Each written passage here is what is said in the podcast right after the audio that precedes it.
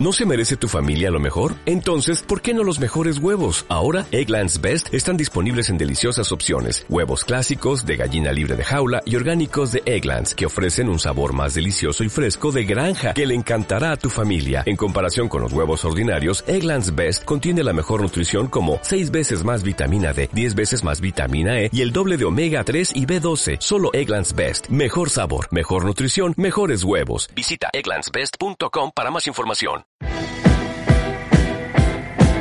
London Calling era el mensaje inicial de los locutores de la BBC durante la Segunda Guerra Mundial.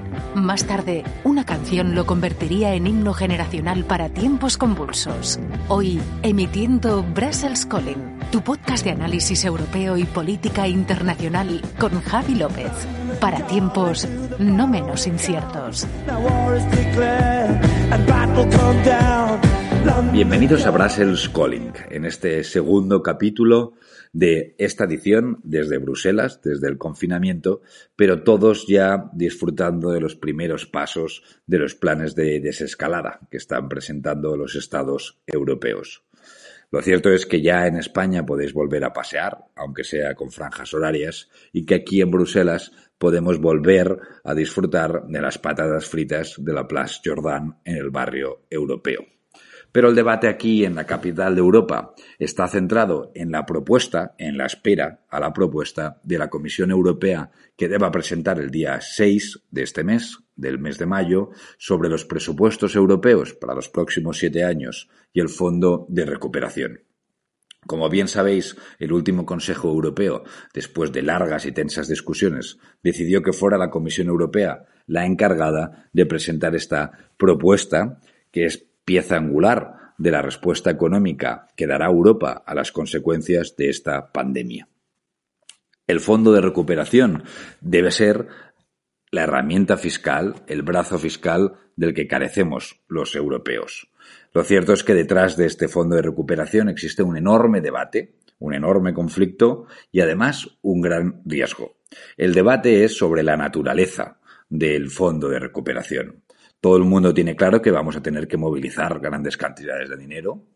Un billón, billón y medio parece que es la cifra que todo el mundo dibuja como necesaria como respuesta a la situación que se avecina, a las devastadoras consecuencias económicas que se avecinan con la pandemia, pero pueden ser un billón, billón y medio con créditos, préstamos, cosa que defienden algunos países del norte de Europa, Holanda, Suecia, Dinamarca e, Austria, y al mismo tiempo Alemania jugando un papel de árbitro en esta discusión, o que seamos capaces de tener un verdadero brazo fiscal, es decir, un billón, billón y medio en forma de transferencias directas y gasto europeo. Obviamente eso conllevaría el debate sobre la deuda europea, que de ahí debiera financiarse parte de estas transferencias fiscales. Continuaremos discutiendo sobre eso. Lo cierto es que es muy probable que no acabe siendo 100% ni una cosa ni la otra, pero el porcentaje de préstamo y el porcentaje de gasto de transferencias directas es clave para saber si damos el paso hacia adelante que Europa necesita y acabamos de completar la zona euro. Pero al mismo tiempo ha aparecido durante los últimos días un riesgo es la voluntad o la posible voluntad de la Comisión Europea de repetir la operación del Plan Juncker y utilizar algo de dinero europeo para acabar movilizando capital privado. Lo cierto es que ninguna de las dos opciones tiene ningún sentido. No podemos repetir el plan Juncker, movilizar capital privado en un escenario de una enorme incertidumbre, que va a ser muy difícil movilizar ese capital, o al mismo tiempo tener otra línea de crédito, cuando ya hemos decidido que programas como el SURE este nuevo para las prestaciones por desempleo o ya el famoso MEDE, esta caja en, en casos de crisis, sean utilizados de nuevo como más líneas de crédito. De hecho, queremos completar la zona euro porque queremos evitar un escenario de sobreendeudamiento de los estados. Por eso no tiene mucha lógica que lo que hagamos sea echar más gasolina al fuego en forma de préstamos. Continuaremos discutiendo de esto, pero lo cierto es que los debates aquí en Bruselas y en Europa están marcados también por la convicción de que esta movilización de recursos tiene que estar guiada por el acuerdo verde europeo, por el Pacto Verde Europeo. Y esta agenda, muy anclada en el Acuerdo de París, en los compromisos de la comunidad internacional para combatir el cambio climático y especialmente nuestra descarbonización de la economía para tener en el año 2050 una economía neutra en emisiones de carbono. Está claro que esos recursos deberán tener un gran acento verde y también deberán estar vinculados a la transformación digital de nuestra economía. Continuaremos discutiendo de eso, pero han emergido también nuevos debates, como cómo gestionamos nuestras fronteras, ahora que empieza la desescalada, cómo nos relacionamos con China, ahora que tenemos un emergente debate, fruto también de discusiones en el Servicio Diplomático Europeo sobre la desinformación, y cómo tenemos una privacidad garantizada ahora que las plataformas digitales y las aplicaciones serán necesarias para combatir la pandemia y normalizar al máximo nuestra vida. Pero continuaremos debatiendo de todo ello. Brussels Colin. Conversaciones con Bienvenidos a esta pequeña conversación, a esta entrevista para este capítulo 2 de Brussels eh, Calling. Y tenemos la, enorme suerte de contar con nosotros con eh, Xavier Vidal-Folk, uno de los mayores analistas por lo que hace a la política europea eh, en España. Eh, periodista del país, del que ha sido su director adjunto, corresponsal en Bruselas y muy bien conocedor de toda la dinámica y el entramado comunitario. Y estamos muy contentos de que hayas podido venir hoy a acompañarnos con nosotros a nuestra a distancia, todos confinados, pero muchas gracias por aceptar la invitación. Muchas gracias a vosotros. Pues la verdad es que eh, a mí me parecía muy interesante porque ha seguido durante las últimas semanas muy de cerca eh, la respuesta europea y especialmente el paquete de medidas económicas que se está poniendo en marcha, eh, tanto desde el Consejo como desde el Eurogrupo, las discusiones que se están teniendo ahora en la Comisión Europea o en el Parlamento. Y la primera pregunta que querría hacerte es, ¿cómo ves el músculo europeo y especialmente en comparación con las decisiones tomadas, eh, la verdad es que muy lentas y algunas contraproducentes durante la última crisis. Bueno, eh, francamente, eh, parece el, día, el día y la noche, ¿no? La noche fue la crisis de, empezada en 2008, en, el que, en la que hasta que se estuvieron los primeros instrumentos permanentes pasaron pasó mucho tiempo hasta que se tuvo el MEDE, el mecanismo eh, de estabilización financiera, pues eh, el fondo de rescate permanente, por así decirlo, que no llegó hasta 2012, pues claro, prácticamente cuatro años. Esta vez, eh, esta vez ha sido muchísimo más rápido en términos de velocidad, de tamaño y de contundencia. De velocidad, sobre todo porque la crisis se importa en Europa a final de enero en Italia. Hmm. Y eh, a final de enero, a principio de febrero. A final de febrero empiezan ya a moverse las instituciones euro, primero los gobiernos, hay que decirlo, los gobiernos reaccionan con más rapidez, y luego las instituciones europeas. El 10 de marzo toma, eh, toma las primeras decisiones, muy tímidas todavía, de orden de asistencia financiera. Luego, el 12 de marzo, mm. la primera viene del Banco Central Europeo, eh, en la cual se activan el programa contra la crisis. Muy, muy, muy importante porque casi alguna de sus decisiones acompañaron a la convocatoria de crisis de 2008, ¿no? Sí, al principio, el, el BCE ha estado a la altura, tras una primera vacilación también, el 18 de marzo. Francamente, no llega ni a los dos meses. En la otra ocasión, en la gran recesión actuaron por años. Es decir, que son dos métricas muy diferentes de medir el tiempo, ¿no? O sea, la verdad es que la, comparación eh, yo creo que es muy visual, ¿no? De la diferencia entre unas respuestas y otras. Eh, es, yo creo que es evidente que la política monetaria se ha puesto en pleno funcionamiento, siguiendo la mejor tradición de Draghi, y que se han puesto en marcha eh, líneas de crédito muy importantes, algunas muy interesantes como el programa Sure, ¿no? que es una novedad y podría ser semilla de algo más que tiene que ver con el desempleo y las prestaciones por desempleo a nivel europeo. Pero ahora tenemos la gran discusión sobre el, el estímulo europeo, ¿no? el estímulo fiscal europeo, el fondo de recuperación, qué debería ser, qué no es. Y hay una, un gran debate aquí en Bruselas y entre los estados, entre si tienen que ser grants o loans, ¿no? Si tienen que ser créditos o subvenciones, ¿no? Transferencias directas. ¿Cómo ves este debate que hay dentro del Consejo entre algunos países del norte, Francia, España, Italia, por otro lado, pidiendo el desarrollo del estímulo fiscal europeo?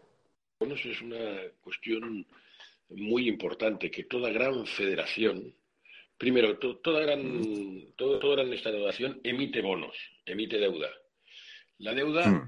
si es excesiva, no es muy buena pero si está medida, si es proporcional, si es pagable, si es mm, asumible. Si se usa bien. Pues es como en las familias. para comprarse un bien se reparte a lo largo de los años y hay un endeudamiento y entonces no te lo compras de repente cuando no tienes los ahorros, sino que lo haces plazos, por así decirlo. Bueno, pues con los estados es lo mismo y con las grandes federaciones es lo mismo. Por ejemplo, con Estados Unidos. Estados Unidos se funda con una guerra, después de ganada esta guerra, en fin, cuando todavía coleteaba, eh, en 1790 el secretario del Tesoro, Alexander Hamilton, emite, decide y logra aprobar en el Congreso, eh, decide emisión de bonos del Tesoro, bonos de, bonos de redención, que mutualizaban, es decir, hacían corresponsables solidariamente a todos los a todas las excolonias, tres estados. Enseguida se añadirían otros. Eh, que redimían las deudas antiguas de estos estados que no podían pagar las que habían contraído por la guerra. Ese es el ejemplo norteamericano. Pues, ante un gran tema, como una guerra, ante una gran recesión, como la de 2012, 2011-2012, eh, ¿qué ocurre? Digamos, multiplicar la capacidad de contar con dinero suficiente para hacer todas las cosas que hay que hacer. Invertir, proteger a los más débiles, hacer infraestructuras, etcétera. Claro, de esto es que sean instrumentos muy contundentes, es decir, sean de gran calidad, que el mercado los pueda comprar, y eso es la idea de los eurobonos. Entonces, ¿por qué es más optimista que, entonces? No había, no había la percepción de que esto era una crisis que podía perjudicar a todo el mundo. Esta vez sí, esta vez hasta la canciller Angela Merkel ha dicho que esto era un tema que afectaba a todos. Alemania iba a ser solidaria y poner em, todo, lo que, todo lo que conviniese. Todo lo que convenga siempre es relativo, pero bueno, vamos a irlo viendo. Entonces, hay una conciencia de que la crisis anterior no se resolvió de forma certera, hmm. que las acciones fueron eh, lentas e insuficientes y que por tanto se sufrió más, se sufrieron más los efectos de aquello. No solo los países del sur, sino el conjunto de la eurozona, que ha sido más lenta en la recuperación económica. Tercero, porque hay un clima intelectual. En 2010-2012 hubo una explosión de estudios, informes, manifiestos y en una defensa muy cerrada de algunos economistas muy importantes, sobre todo alemanes, en contra de compartir las deudas con estos insolventes del sur, estos PICs, incluso algunos decían. Portugal, Italia, Grecia, España, ¿no? PICs, los cerdos, ¿no? Hmm. Entonces, somos muy nacionalistas, muy partidarios de la apertura económica y la globalización en los aspectos que le afectan a uno positivamente y no en aquello que les cuesta. ¿no? Hmm.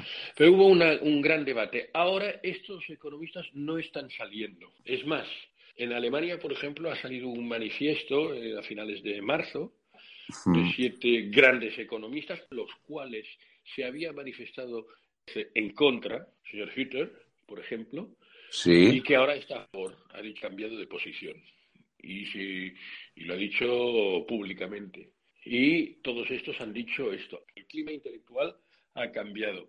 El tipo de crisis afecta a todo el mundo y por tanto todo el mundo puede decir, pero no vamos a esta crisis con una pistolita de agua, porque ¿y si me toca a mí? Si me toca a mí, eh, entiendo mucho mejor lo de lo del bazooka, ¿no? un, gran, gran cañón Berta que dispare contra la crisis. ¿no? Y eso son la capacidad de deuda. Multiplicar rápidamente el arsenal ofensivo de los estados y de las federaciones, en este caso de la Unión Europea, de la eurozona, para enfrentarse a la crisis. Sí, sí yo, yo comparto, comparto la visión. ¿eh? Además, yo creo que además hay una cuestión en esta aproximación moral que hace una parte de, digamos, de la Merkel, yo creo especialmente, pero también muchos políticos continentales, ¿no? Como claramente no se puede atribuir a la gente del sur de Europa o a los ciudadanos europeos eh, la situación actual, ¿no? Y tiene que ver con, factores exteriores cuando entonces, ¿no? La aproximación moral que había y este rechazo a ustedes han gastado demasiado, cosa que además no era del todo cierta en algunos países como el nuestro, sí en Grecia, probablemente, eh, no se da la misma, ¿no? Um, y, a, mí la verdad es que, eh, digamos, comparto tu visión y existe aquí la sensación de que podemos dar un paso hacia adelante, de tener, duplicar nuestro presupuesto europeo y poner en marcha algún tipo de instrumento fiscal que va a ser necesario. Mi, última pregunta tendría que ver, ya digamos, analizadas las diferencias entre la última crisis y lo que se está gestionando hoy, las posibilidades de, de, la construcción de deuda conjunta y algún instrumento fiscal, es la posición de Europa en el mundo y de su economía. ¿No? Ahora que tenemos muchas discusiones sobre nuestra relación con China y el papel de China, las tensiones entre Estados Unidos y China, Estados Unidos que ahora mismo es el epicentro un poco de la, de la pandemia, ¿cómo crees que se va a comportar la economía global durante los próximos años y, cómo ves el papel de Europa en esta tensión sinoamericana? Voy, voy con ello, pero me gustaría antes decirte que estoy muy, muy de acuerdo con lo que decías antes, ¿no? Con esta cuestión de la aproximación moral. Aquí las coartadas para no hacer nada basadas en el riesgo moral, que quiere decir, el riesgo moral es el peligro de, que alguien haga de polizón, ¿eh? es decir, yo pongo el dinero y aprovechándome de esa coartada, pues me aprovecho de los beneficios, el socio, dijéramos, frívolo o díscolo, se aprovecha de los beneficios y no comparte ninguno de los costes. Eso es la, siempre ha sido el, el temor del rigorismo alemán, pero que esta vez está cambiando. Mm. fijémonos que en alemán eh, la palabra culpa y deuda van juntas. ¿eh? son la misma, equivalen, ¿no? Schuld. Ahora se está eh, separando la significación, para lo cual, digamos, es muy interesante, sobre todo para el, el rigorismo este, el protestantismo de raíz protestante, ¿no? Por tanto, eso, eso es importante también como elemento que Em, que, en fin, hace temblar los cimientos de la rigidez con que actuamos los europeos en eh, frente a la gran recesión. Lo cual no quiere decir que todo el camino esté hecho y que esto sea camino de rosas. No se va a conseguir todo lo que, digamos, pretenden o pretendemos los más europeístas de un plumazo, sino que bueno, pues eh, todavía va a haber muchas tensiones. Los norteamericanos empezaron con la deuda, pero no tuvieron banco central de verdad hasta 1913. 1913, ¿eh? Sí. no va a ser un... En fin, previsiblemente no va a ser un, un paseo un paseo de cinco minutos, ¿no? Se han dado algunos primeros pasos potentes, están planteados otros también potentes, pero habrá adelantos, habrá habrá avances, habrá retrocesos, etcétera. También los hay a nivel internacional, que es, como lo decías, la última reunión del G20 ha tomado, digamos, unas orientaciones buenas en el sentido de eh, tener actitud más solidaria con los países emergentes, con los países emergentes y los del tercer mundo, y por tanto eso va en el buen camino. Ahora, ahí falta un motor, la parte del motor que hemos perdido de una crisis a otra, que es el motor anglosajón. El motor anglosajón entonces actuó de una forma extraordinariamente positiva. Número uno, porque el presidente Bush en sus últimos meses de mandato eh, escuchó muy bien al presidente de la Reserva Federal, Bernanke, y se tomaron las decisiones adecuadas escuchó mucho también al candidato de la oposición y que enseguida le relevaría como el presidente Barack Obama.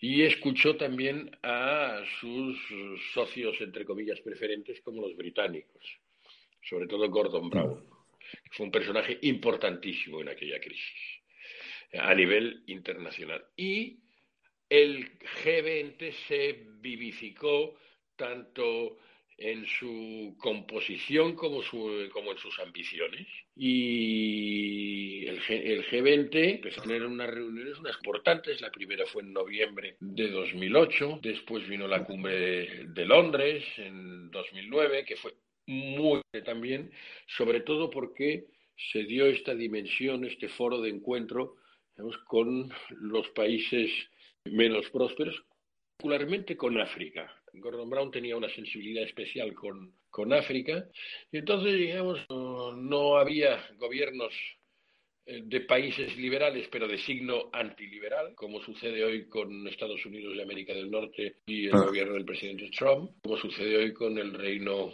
Unido eh, y el primer ministro Boris Johnson. Aquellos que dicen que esto de los políticos son todos iguales, pues les invito a comparar al, último presidente Bush, al presidente Obama y a Gordon Brown con sus actuales.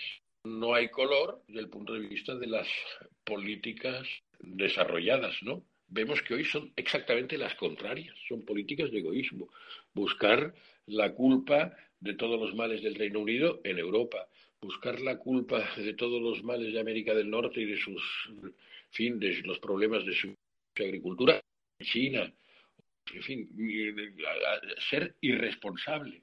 Es exactamente todo lo contrario de lo que pretenden hacer los europeos, de buscar, de buscar una solución compartidas, no endosándole las culpas a los demás. Eso es muy fácil.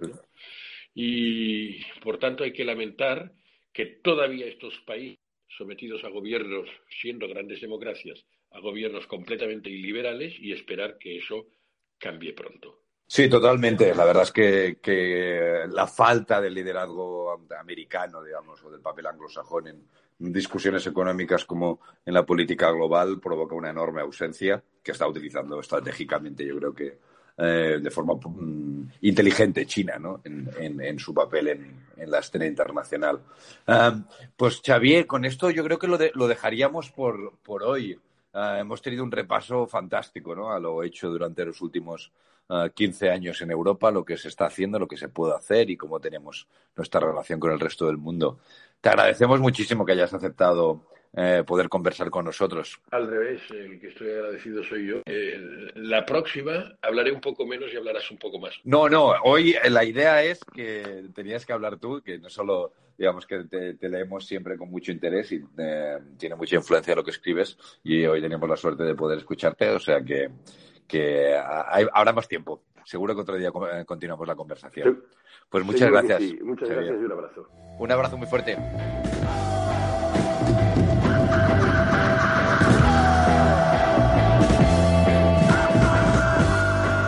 Pasamos a nuestras recomendaciones y lo hacemos además recordándos que podréis encontrar tanto los títulos como los autores y especialmente los enlaces de todo lo que estamos recomendando en diferentes capítulos de Brussels Calling en los textos que acompañan a este podcast en las diferentes plataformas donde lo vamos colgando.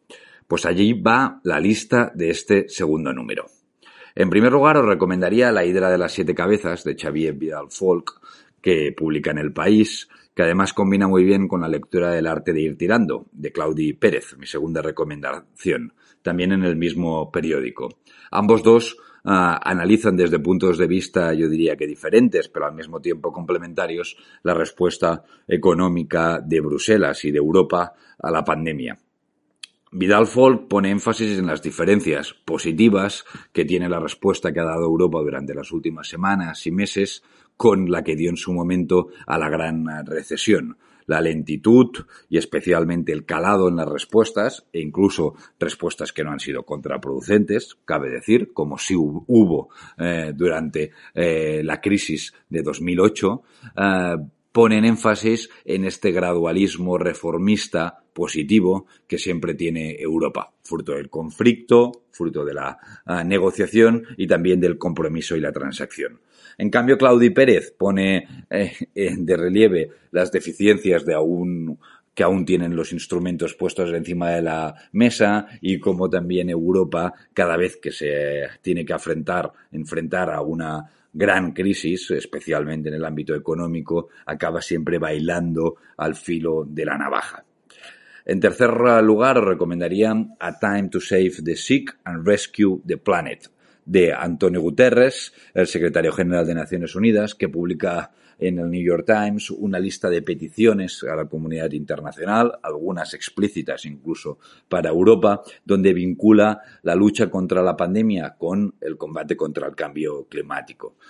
Cabe recordar que Antonio Guterres ha intentado durante su mandato en Naciones Unidas eh, liderar en el ámbito internacional a esta agenda verde, verde y además hacer como novedad que Naciones Unidas tenga dentro de sus objetivos coordinar las acciones en el ámbito de la lucha contra el cambio climático.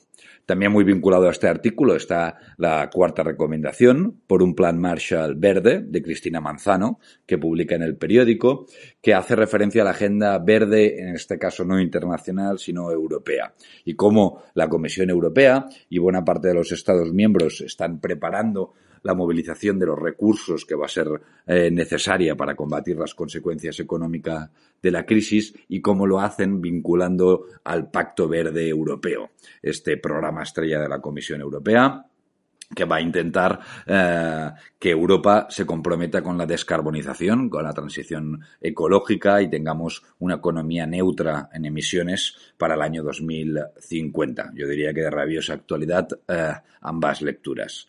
Y por último, os recomiendo también en el país un especial fantástico eh, sobre el coronavirus en América Latina que no es de un solo autor, donde publican eh, todos sus corresponsales y periodistas en Latinoamérica y analizan en cada uno de los países cómo está siendo una gestión también muy diversa eh, entre países latinoamericanos y como un continente que ya atravesaba graves problemas de desigualdad, de debilidad institucional, con economías muy vinculadas al trabajo informal, a las remesas, a la exportación de commodities, ahora se enfrenta a una catarsis que puede tener gravísimas consecuencias económicas y sociales. Y mi extra para este segundo número son las dos series The Plot Against America y Mrs. America de HBO, miniseries, esta última aún no se ha acabado, miniseries de enorme interés que he estado viendo durante este confinamiento. La primera, como sabéis, eh, The Plot Against America, basada en el libro de Philip Roth y la historia alternativa de Estados Unidos, con la posible victoria de Lindbergh en los años 40 y este sutil éxito del fascismo y cómo acaba influyendo a una familia común eh, norteamericana, judía, y Mrs. America sobre la reacción conservadora a la segunda ola feminista y en boca de una de sus mm, líderes, que eh, es Kate Blanchett quien protagoniza eh, la serie con una fantástica actuación y las contradicciones de los dos mundos que describe. Fantásticas series para estos días de confinamiento. Brussels Calling, para entender Europa. Y para acabar este segundo capítulo de Brussels Calling, la canción Tup Tup de Casios, una canción animada para estos tiempos de desconfinamiento, que además forma parte de la banda sonora de la legendaria película Il Divo de Sorrentino, basada en la vida de Andreotti. Hasta el siguiente capítulo.